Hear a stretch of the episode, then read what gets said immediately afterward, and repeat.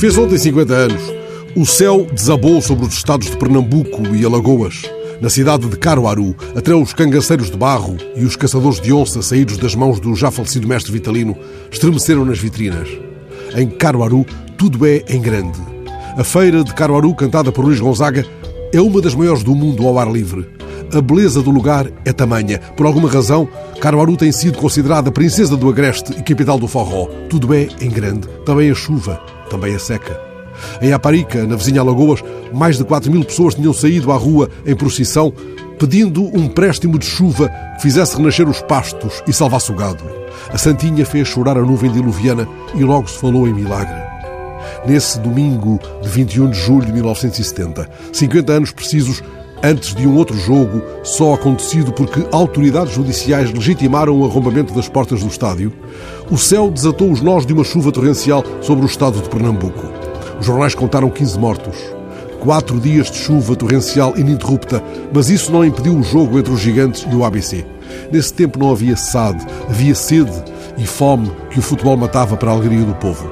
Ainda não tinham surgido estratégias para matar o futebol. Por isso, lá em Caruaru, o jogo foi jogado. Venceram os da casa por 6-2, sem que os visitantes lançassem sobre os factos e os procedimentos qualquer suspeição. Não consta que tenham desaparecido as chaves dos autocarros dos clubes. Apenas o árbitro não usou o apito.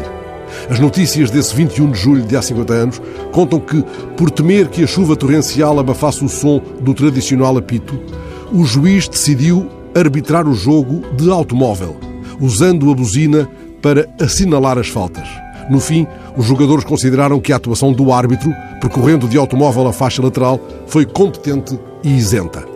50 anos passados, estando o país sob trovoadas secas, António Freitas, o presidente de um clube português armadilhado pela própria SAD, conquistou o direito de afirmar entre lágrimas: Salvamos o futebol nacional de uma vergonha o capitão da equipa explicaria, entretanto, o magnífico gesto dos jogadores no início do jogo, aquele minuto em que 11 homens ficaram parados em campo, assim reclamando o direito a jogar. Queríamos sensibilizar a Liga, a Federação, o Sindicato, para que vissem bem este caso, disse o capitão do Aves. Um país que é campeão europeu, que tem o melhor jogador do mundo, os melhores treinadores do mundo, não merece passar por isto.